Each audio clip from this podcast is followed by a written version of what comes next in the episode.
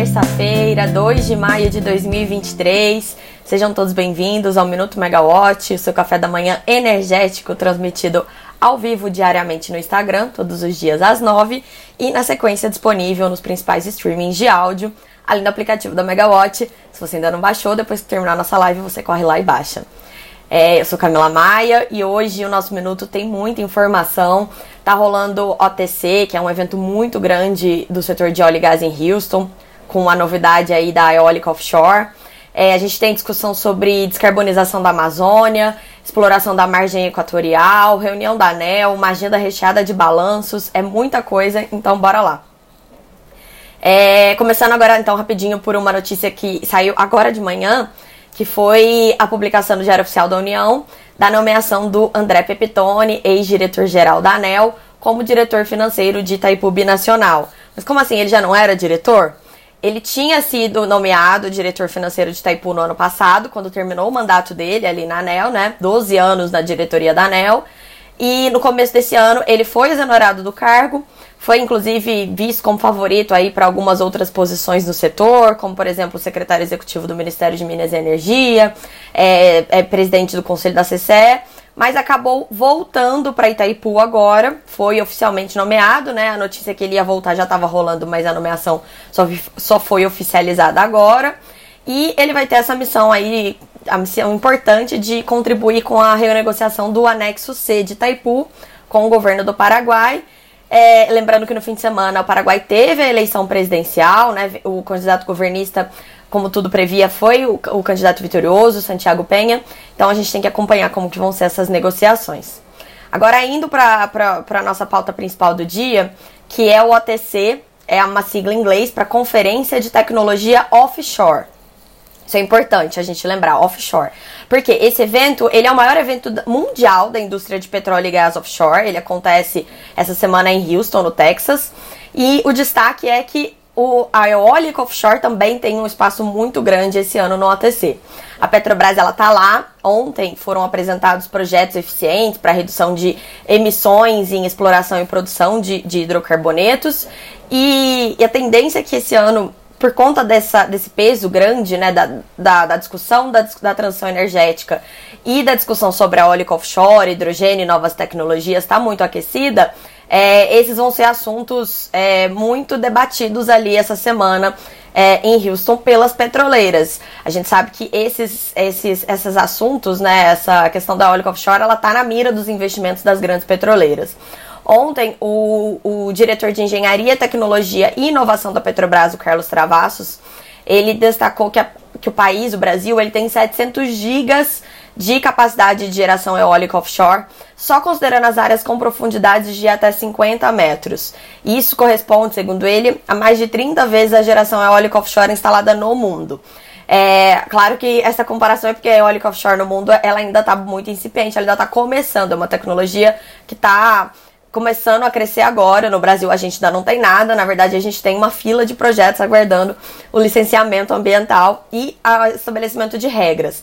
E ali o diretor da, da Petrobras, ele inclusive falou que o Brasil precisa avançar em tecnologia, regulação e nos desafios de custo e infraestrutura. O presidente da Petrobras, o Jean Paul Prates, ele iria ao evento, só que ele cancelou a participação, segundo a agência Estado, por motivos de agenda. E foi, no lugar disso, foi uma comitiva formada ali por diretores e gerentes da Petrobras para levar essa missão é, levar a missão de mostrar que a Petrobras, o Brasil, é, tem todos os atributos para encabeçar o desenvolvimento global da eólica offshore. Também vai, é, também está lá em Houston essa semana o novo diretor de transição energética e sustentabilidade da Petrobras, o Maurício Tomasquim, e o diretor de exploração e produção da companhia, Joelson Mendes. A missão da, da, da Petrobras nesse evento é mostrar essas ações delas voltadas para transição energética, por exemplo, o setor de gás natural, que também é muito importante nesse planejamento estratégico da Petrobras. Ela deve investir muito em gás natural, porque o gás é visto como combustível da transição, enquanto a gente ainda não tem o hidrogênio, a gente não tem essas energias de, de baixa emissão de carbono, o gás, o gás, natural entra né, com esse papel. Então a Petrobras vai falar muito disso. E também representando o Brasil ali no OTC, a gente tem é, outras autoridades, como o diretor-geral da ANP, o Rodolfo Saboia. A gente tem representantes de associa associações setoriais das petroleiras que atuam no Brasil e os executivos que comandam as principais empresas de petróleo que atuam no Brasil, né? Por exemplo, o presidente da Shell no Brasil, o Cristiano, Cristiano Pinto da Costa, ele falou no, com, com o Estadão lá durante o evento sobre o novo imposto que o governo criou para é, o imposto sobre a exportação do petróleo bruto, que foi criado para recompor o caixa da União, aí por conta de, de outras desonerações que foram feitas, né? E ele, ele chamou atenção para esse assunto lá, ele falou que espera que esse imposto seja temporário e isolado, e, que o, e falou que o impacto dele na competitividade da indústria pode ser muito grande se ele continuar, né? Ele falou que a, a indústria hoje já gasta dois a cada três barris explorados para pagar impostos. Ainda no assunto de Petrobras, a gente tem também é, reportagens aí durante o fim de semana sobre a questão do parecer interno do IBAMA, que recomendou que seja negada a licença ambiental para Petrobras explorar a foz do Amazonas, a, a bacia do Foz do Amazonas. Ainda não tem uma decisão final sobre esse tema, ele é muito polêmico. A estatal tem pressionado pela liberação da licença. Inclusive, o ministro de Minas e Energia, o Alexandre Silveira, é, ele contou ao EPBR, que é um site especializado no setor de exploração e produção, que tomou a liberdade de ligar para o presidente do IBAMA, Rodrigo Agostinho, para ponderar sobre a necessidade de obtenção para licença é, para perfuração da foz do Amazonas ali no Amapá ele disse que ele falou para a PBR que as suas ponderações foram de que ninguém quer e ninguém jamais vai atropelar as questões ambientais no Brasil. Mas destacou ali a importância da bacia do Foz do Amazonas, ela fica em águas profundas entre o Amapá e o Pará, e ela é uma das principais áreas da chamada região da margem equatorial, que a gente tem falado tanto e ouvido tanto falar. É, a Petrobras ela busca explorar uma nova fronteira, ela chama de novo pré-sal. É, nenhum poço até agora foi perfurado. É, e os blocos eles foram licitados ali na Foz do Amazonas já faz uma década, foi em 2013. Nunca teve uma solução para esse impasse em torno da liberação das campanhas exploratórias. Inclusive, a ministra do Meio Ambiente, a Mariana Silva, já criticou essa questão em algumas ocasiões, né? Ela é contrária, já, já se posicionou de forma contrária à exploração ali na região. E esse impasse ele é grave só pra gente ter uma ideia, a Petrobras ela gasta mais de 500 mil dólares por dia com uma sonda que tá parada ali. E ela já perdeu também a participação da Total Energies e da BP, que estavam no projeto, mas desistiram é, nesses 10 anos aí em que ele ficou parado, né? O plano estratégico da Petrobras para 2023 a 2027, que inclusive deve ser revisto agora pelo novo conselho, ele prevê 3 bilhões de dólares em investimentos na perfuração de 16 poços exploratórios na margem equatorial. Então, é um assunto muito importante para a Petrobras esse é, é, não só para a Petrobras, mas para o Brasil, né? Já que se trata da potencial, uma potencial reserva muito grande de hidrocarbonetos que os países vizinhos ali da região já estão explorando e já estão ganhando muito dinheiro com isso. Ainda em Petrobras, a gente tem também reportagem no tema de governança corporativa.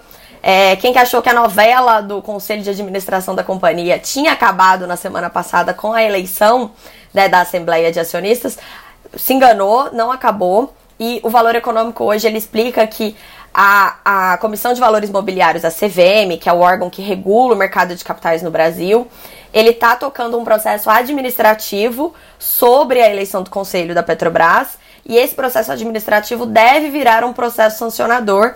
E aí a gente pode ter imputação de penalidades sobre a União, sobre os administradores da empresa, sobre o conselho, não se sabe ainda. É, o problema para a CVM está na questão da eleição dos nomes que foram considerados inelegíveis pela governança interna da Petrobras. A gente teve eleitos né, os secretários do Ministério de Minas e Energia, Pedro Mendes e Efraim Cruz, e o dirigente do PSB, Sérgio Rezende, que se desligou do partido faz poucos meses, mas não cumpriu a quarentena que seria necessária. É, a maior preocupação, na verdade, está com o Efraim Cruz, que é secretário de executivo do Ministério de Minas e Energia, e o Pietro Mendes, principalmente, porque ele é secretário de Petróleo, Gás Natural e Biocombustíveis da pasta, e ele foi eleito para ser o presidente do conselho da Petrobras. E aí é, há um risco muito grande, o mercado enxerga, de conflito de interesses, porque eles, na condição de ministério, eles vão tratar de políticas públicas, vão ouvir todos, vão, vão conversar com todas as empresas do setor, E ali na Petrobras eles vão ter acesso às entranhas da empresa, né? Todo o funcionamento interno da empresa. Então existe um conflito de interesse muito grande porque eles vão tratar da empresa, mas também com os concorrentes. Dá para ser justo nesse caso? Dá para confiar numa pessoa? Assim, é, fica complicado. Então é, a CVM, a, a, o comitê de governança, na verdade, se opôs por conta de os comitês internos da Petrobras. É, eles foram contrários a essa nomeação, mas a União insistiu nas nomeações, manteve e votou e conseguiu eleger os nomes. É, lembrando que, se não fosse também uma liminar do Supremo Tribunal Federal que, que suspendeu ali algumas regras da lei de governança das estatais, é, essas nomeações também seriam ilegais. Mas aí teve essa liminar. O Ministério de Minas e Energia falou que teve um parecer ali da AGU que também disse que estava tudo certo.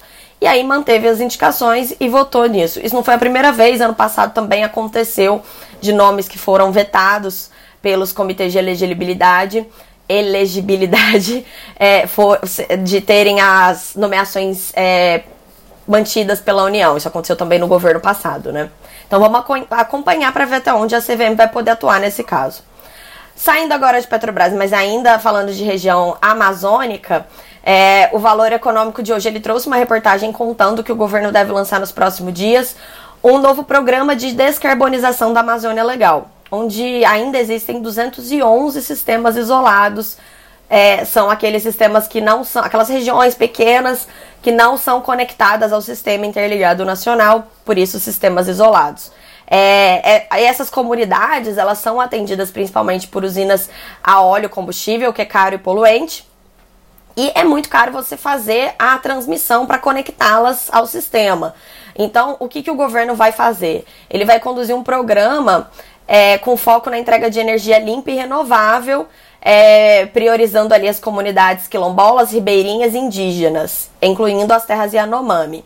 É, o valor ele fala que o ministro de Minas e Energia, o Alexandre Silveira, ele falou que a pasta ainda está detalhando os investimentos necessários, mas alguns números preliminares apontam que eles serão da ordem de 5 bilhões de reais.